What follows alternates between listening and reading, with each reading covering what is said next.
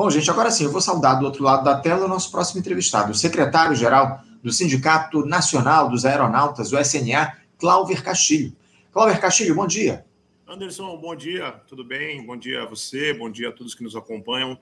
É, obrigado pela oportunidade aí para a gente bater um papinho sobre aviação, né?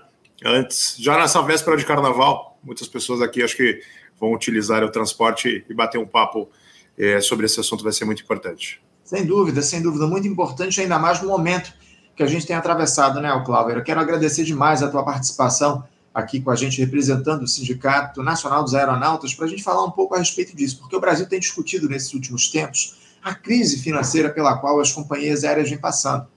As empresas alegam aí que ainda não se recuperaram do período mais agudo da Covid-19, quando o número de passageiros caiu drasticamente.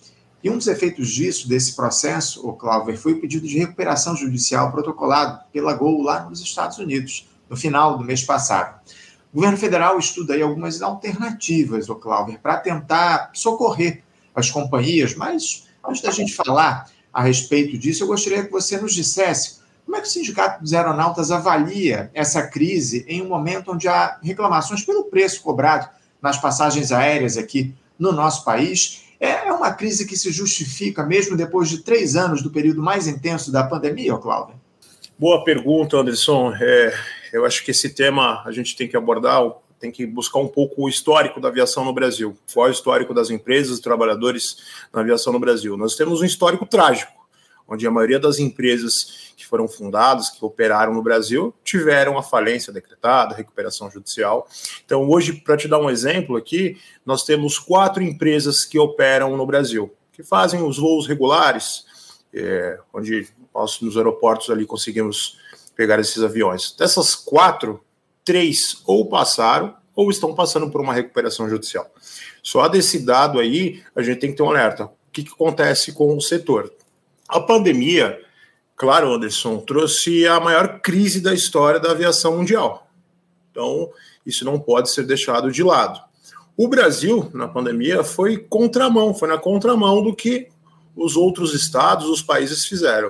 Então, nós temos exemplos aqui, por exemplo, Estados Unidos, Portugal, Itália, países com grandes operações tiveram imediatamente ajuda estatal, né? Onde o setor ele ficou praticamente é, no chão. Obviamente teve o, a indústria da, da, das cargas, né? Mas passageiros ficou no chão. E o Brasil, naquele minuto, não teve nenhum, não teve nenhum tipo de ajuda ao setor ou auxílio. Então, claramente, os efeitos da pandemia ainda perduram nas empresas aéreas. Mas não podemos tampar o sol com a peneira. Não é só isso. Acho que a gente tem que discutir uma política de aviação brasileira. Discutir qual é o modal que o Brasil quer de aviação civil. Então, é, novamente pegando o histórico, vamos ter novamente uma empresa em recuperação judicial, em falência, é, não é sustentável? São os, esses são os questionamentos. Eu te coloco aqui, nós temos um dado, que, um dado aqui que no Brasil apenas 9% da população emite passagem aérea. Nós temos um país de tamanho é, continental. Assim, o mercado, há muito mercado para se explorar. Mas aí há que se ver. O preço da passagem está cara? Com certeza está cara. A gente vê pelos números aí do IPCA e que a passagem aérea é um, é um dos pontos que alavancam o aumento desse, desse, da inflação. E aí temos que verificar se é o querosene, é a operação, quais são os pontos ali pra, para ter uma passagem aérea cara e a indústria não ser sustentável. Então, assim, se vocês pararem para observar, a indústria não está equilibrada. Nós temos um preço alto para o consumidor, nós temos um serviço que não, não é o melhor serviço para o consumidor, aeroportos. O pessoal comer um pão de queijo no aeroporto é um salário mínimo. Se você fazer um almoço com a família, você vai gastar metade do salário mínimo. É, o serviço ele não é um serviço adequado, se for comparar com outros países, um serviço bom, e as empresas não estão saudáveis. Então, eu acho que é um bom momento para se discutir a aviação civil, para se discutir o modal de transporte aéreo. Ô, ô Alexandre, ô, Alexandre, desculpa, Cláudio, você acha possível a gente popularizar o setor aéreo no nosso país, porque há uma elitização cada vez desse setor a gente tem observado, como você muito bem colocou, a partir, especialmente, do, não só do preço das passagens, mas dos serviços no aeroporto, nos aeroportos Brasil afora. Você acha possível a gente popularizar esse, a, a aviação no país? A gente tem um processo de entrega aí das, dos aeroportos para iniciativa privada, a gente tem observado isso ao longo dos últimos anos. Uh, como é que vocês da, do sindicato veem essa possibilidade da gente trazer a população mais pobre para dentro dos aeroportos? Isso é possível, dos aeroportos? Isso é possível? Eu acho que isso é uma necessidade. Uma necessidade. Anderson, é uma necessidade a gente aumentar. Como eu te falei, é, em um mercado, as empresas aéreas estão explorando apenas 9% dos, do potencial dos consumidores. É, temos que a, a abranger mais é, consumidores, né? No Brasil, no 2012, 2013 foi o, boom ali da popularização da aviação. Conseguimos aí bater 15, 17% da população emitindo passagens, 150 milhões de passagens ao ano. Então, assim, nós temos um exemplo que dá para se popularizar e o mercado ser fomentado. Agora, você tocou num assunto muito importante. É, não é só a questão do serviço das companhias aéreas. Hoje nós temos, e já faz alguns anos, até em 2023, nós privatizamos os, os aeroportos de Congonhas. É, o Santos Dumont ele escapou ali, ele continua na mão da Infraero, mas a maioria dos aeroportos hoje no Brasil eles são privatizados. E aí, quando você cai na iniciativa privada, obviamente o lucro ali é, é, o, é o fator principal, né? E vemos que a Infraero, e aí é que se ressaltar aqui, é uma empresa que tem uma expertise é, no Brasil, conclamada no mundo. Então, os profissionais da Infraero ali são disputados do mundo, a expertise da Infraero é, sobre alguns pontos aeroportuários, elas, elas têm uma, um, um reconhecimento muito grande. E no Brasil, infelizmente, os grandes aeroportos hoje são é, administrados por, pela iniciativa privada. Então, a gente, quando entra no aeroporto, já o aeroporto já é privatizado e a gente vai pelo serviço aéreo e aí é todo é toda uma conjuntura, né? Então a experiência de voar a gente não, não pode se apegar só no preço da passagem. A experiência de voo ela é muito cara no Brasil. É isso, como você muito bem coloca, a experiência de voo acima de tudo é muito cara no nosso país e isso tem acima de tudo efeitos para justamente o setor aéreo. O, o Alexandre, eu. Alexandre, olha eu de novo. Tranquilo. Pois é, eu tô, eu tô ainda com o último entrevistado na cabeça. Peço desculpas aqui a vocês, os nossos espectadores. Mas é, como é que a situação, como é que está a situação dos trabalhadores desse setor em meio a essa crise, ô Cláudio? Há, há um quadro aí de perdas dos postos de trabalho mais acentuada nesses últimos tempos. As companhias aéreas têm cumprido com as suas obrigações trabalhistas diante desse cenário de crise que está apresentado? Boa. Eu vou, vou explicar para vocês, antes de responder a pergunta, como que funciona a parte dos trabalhadores no setor da aviação. Nós somos compostos por três categorias. Então, nós temos a categoria dos aeronautas, na qual sou secretário-geral, que é feita uma categoria só o pessoal de voo. Então, são pilotos e comissários. Esses são aeronautas. Aeroviários são todos os trabalhadores da aviação que trabalham para empresas aéreas em terra. Exemplo aqui, o pessoal do check-in, os mecânicos, eles são os aeroviários. E os aeroportuários é o pessoal que trabalha na administração aeroportuária, seja infraero ou alguma administradora do aeroporto. Tá? Da pandemia, o que, que houve? É, os, os, sindicatos envolvidos é, negociaram alguns acordos coletivos com as empresas. Alguns sindicatos, e aí eu coloco a parte dos aeronautas, teve a premissa de não ter desemprego na pandemia. Então, houveram flexibilizações salariais no período. Só te dando um exemplo aqui, em algumas empresas se reduziu o poder de compra, o salário ali de 70%. Então, aí hoje já voltou a estaca normal, já, já, já, já está normal o salário. Mas na pandemia, nesse período ali, os aeronautas, no qual eu represento, eles tiveram uma perda salarial muito grande. É, uma empresa somente demitiu, pois não se chegou a um acordo, mas nas demais, onde houver estabilidade de emprego, e aí seria a premissa da negociação, não ter desempregados na, no meio de uma pandemia, já que não havia para onde correr, né? Se o aeronauta saía, ficasse desempregado, ele não teria outra empresa ou outro mercado para explorar. Mas se colocou nesse ponto ali a perda salarial. Para os aeroviários, os nossos colegas aeroviários, o cenário foi mais delicado ainda, porque além das perdas salariais, houve uma precarização do trabalho. Precarização em que sentido? A terceirização como eu solto. E aí eu vou falar o português aqui. É, as empresas iniciaram ou aumentaram, fomentaram as terceirizações. E aí demitiam. Hoje tem, hoje tem aeroviários trabalham por quatro horas, é, é, são jornadas de trabalhos assim é, que nós verificamos é bem complicado nesse sentido. Então, a precarização na, para os, os aeroviários, ela foi muito drástica. Eu não coloco os aeronautas aqui porque os aeronautas eles são excetuados da terceirização e do contrato intermitente, mas os nossos colegas aeroviários é, tiveram muito um efeito muito forte sobre a terceirização.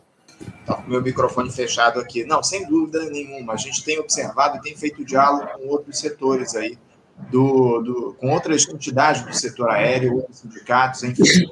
Agora, o Cláudio, vocês do sindicato têm conseguido, de alguma forma, atuar para tentar interferir nesse processo está colocado uh, de crise uh, nas companhias aéreas? Vocês têm feito o diálogo com as empresas? Como é que anda essa participação do sindicato em relação à crise? Há algum tipo de diálogo estabelecido com a Gol, com a, com a Azul, com, a, com as companhias aéreas do nosso país? Sim, nós estamos acompanhando atentamente os passos, os desdobramentos, principalmente dessa recuperação judicial, mas o ponto é, as empresas aéreas, digamos, levantaram a bandeirinha. Foram lá em Brasília, bateram a porta do governo. Ó, o modelo está complicado, a indústria está complicada, precisamos de um plano, de um auxílio para o setor aéreo. Tudo aí, até aí tudo bem. É, o sindicato concorda que há que se rever alguns pontos ali, há que se rever o fomento é, estatal nesse sentido, mas nos reunimos ali com os, os sindicatos do setor e formulamos um documento, Anderson, porque o que, que nós entendemos? Que se vai haver ajuda estatal, os trabalhadores têm que ser lembrados nesse minuto. Porque a grande fundamentação das aéreas, nesse sentido, é a pandemia trouxe grandes efeitos e nós estamos sofrendo até hoje. Concordamos, e isso é verdade. Mas, por outro lado, os trabalhadores também tiveram esse efeito drástico. Então, nós formulamos um documento em conjunto com os sindicatos do setor. É, enviamos ao presidente Lula, enviamos ao ministro Mercadante, enviamos ao, ao ministro Haddad, enviamos ao ministro Silvio Costa, que se houver um plano é, do governo de auxílio às empresas aéreas, os trabalhadores pedem três contrapartidas. E aí fomos bem simples, nos pedidos objetivos tá, Alexandre? O pedido é de manutenção de postos de emprego, estabilidade para esses trabalhadores que hoje estão trabalhando tanto em terra quanto em voo, aí com uma insegurança, está complicado, o pessoal nos busca bastante, é, com medo, e um medo é, fundamentado. Então, nós pedimos que, se vem um auxílio estatal, tenha estabilidade de emprego, o, a garantia de ganho real nas próximas negociações, para a gente, assim, poder diminuir a perda da pandemia e crescer aí o poder de compra. E um terceiro pedido, que é um pedido a um médio prazo, mas é muito importante. Nós pedimos uma comissão tripartite. Essa comissão tripartite é composta por empresas aéreas do setor produtivo, pelo governo e pelos trabalhadores, pelos sindicatos. Na aviação, Anderson, nós temos é, é, um, é um setor muito regulado, mas nós temos muita dificuldade de conversar com a agência regulatória.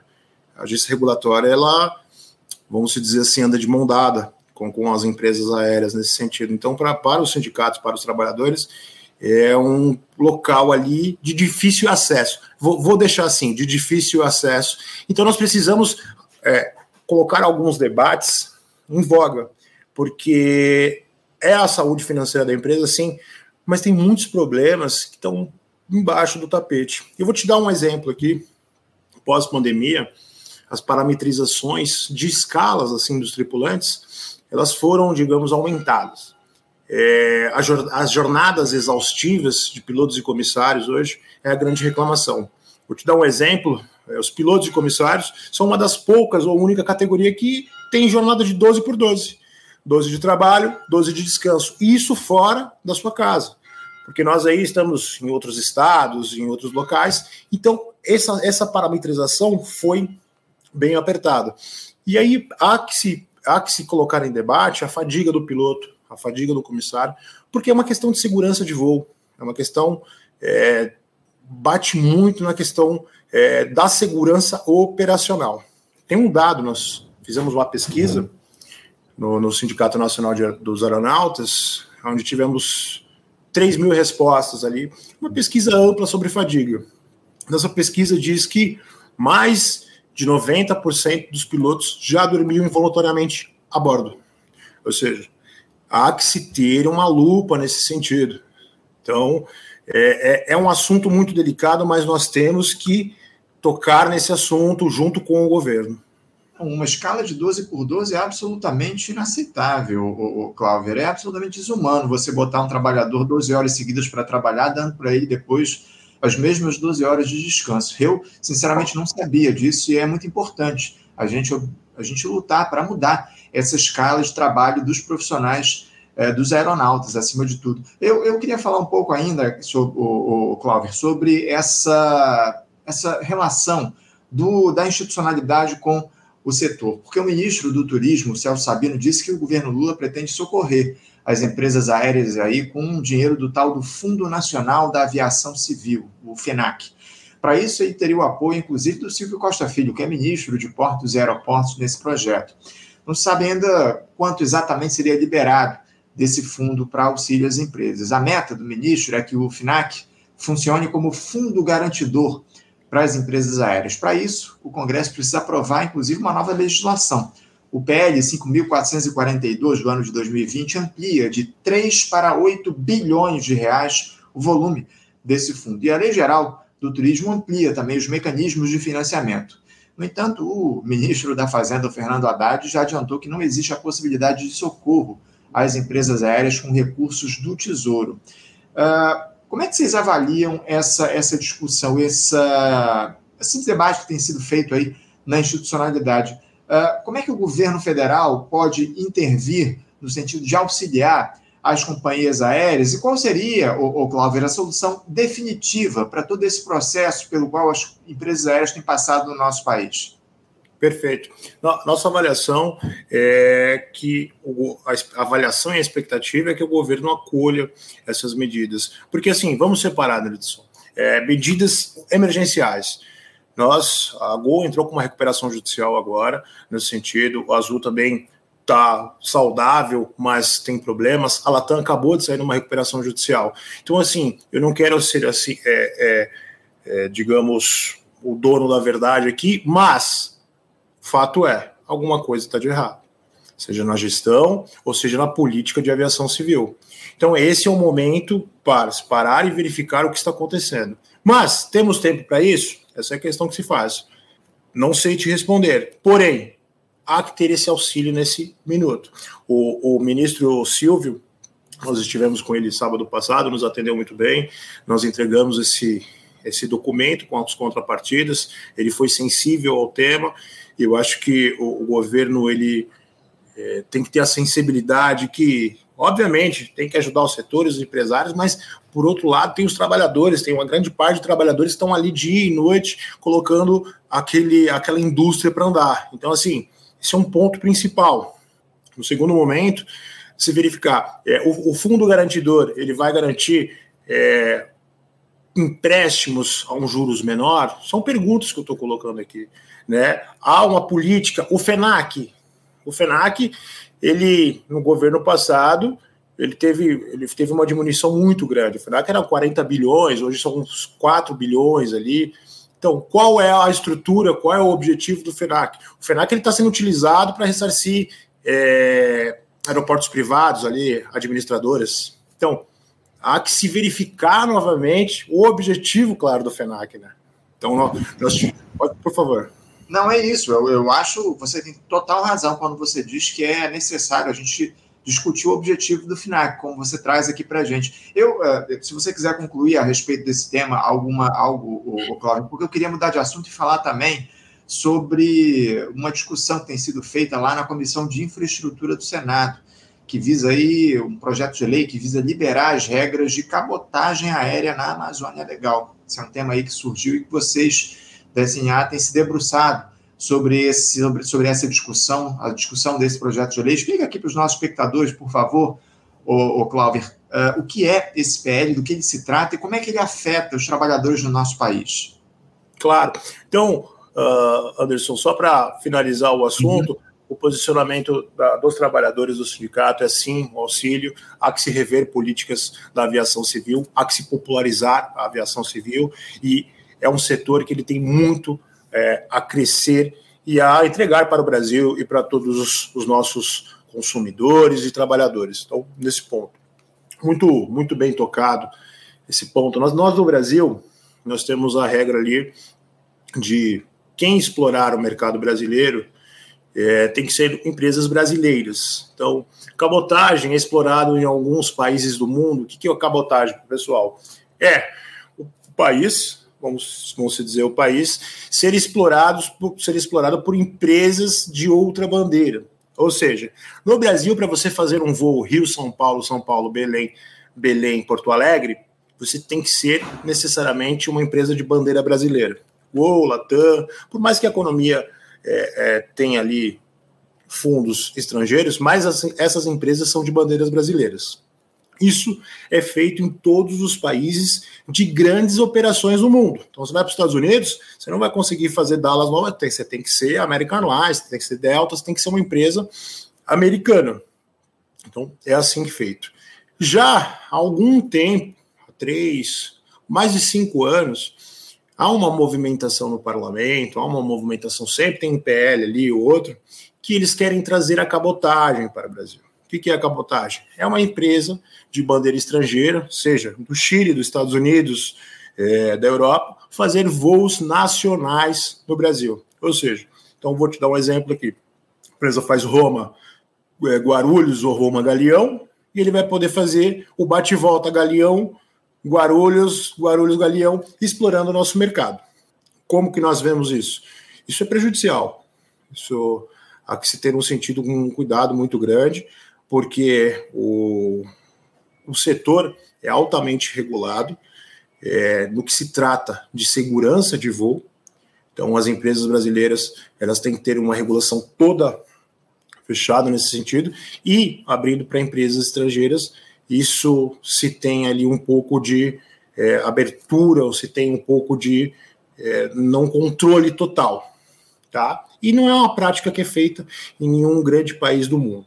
Outro ponto, é, no Brasil, pela, pelo Código Brasileiro de Aeronáutica, para você tripular um voo no Brasil, você tem que ser brasileiro nato naturalizado. É uma questão de soberania de voo, é uma questão de é, segurança de categoria, então ele tem que ser brasileiro. Na cabotagem, há alguns pontos ali que se traz algumas possibilidades de trazer tripulantes estrangeiros. Então, você pega um mercado, que o um mercado que já está, é, digamos assim, em baixa, com os trabalhadores com insegurança ali de, de empresas saudáveis, e aí há uma possibilidade de se trazer pilotos e comissários de outros países. Um ponto que há que se ter muito cuidado.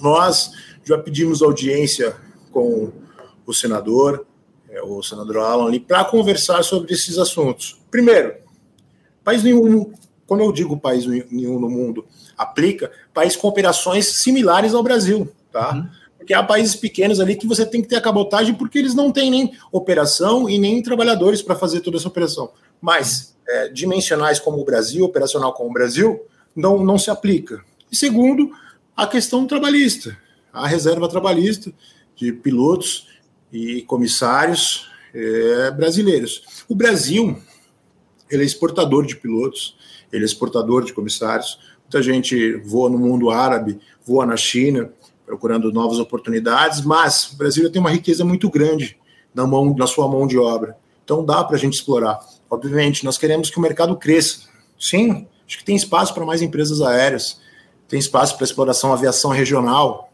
Que você compra uma passagem de Belém para o interior do Amazonas é mais caro que ir para a Europa. Né? Então dá para se explorar muito nesse sentido. Mas não é pela cabotagem, nós entendemos. É isso. Cláudio, eu quero agradecer demais a tua presença aqui com a gente no nosso programa. Muito obrigado pela tua participação. Vamos continuar de olho aí nesse processo pela, pelo qual as empresas aéreas vêm passando no nosso país, especialmente os efeitos que isso provoca aos trabalhadores desse setor, aos aeronautas, aos aeroviários, aos aeroportuários. Estamos fazendo diálogo com todas as categorias aqui, justamente para ampliar o leque de cobertura dessa, desse acompanhamento que a gente faz aqui no nosso programa, nesse diálogo que a gente faz com os sindicatos, enfim, acima de tudo, na defesa dos trabalhadores desse setor aéreo. Muito obrigado, Cláudio, pela tua participação. Te desejo um ótimo dia de trabalho e um bom carnaval para você. Anderson, muito obrigado, foi um grande prazer. Um, um, bom dia a todos e um ótimo carnaval. Estamos aqui sempre à disposição.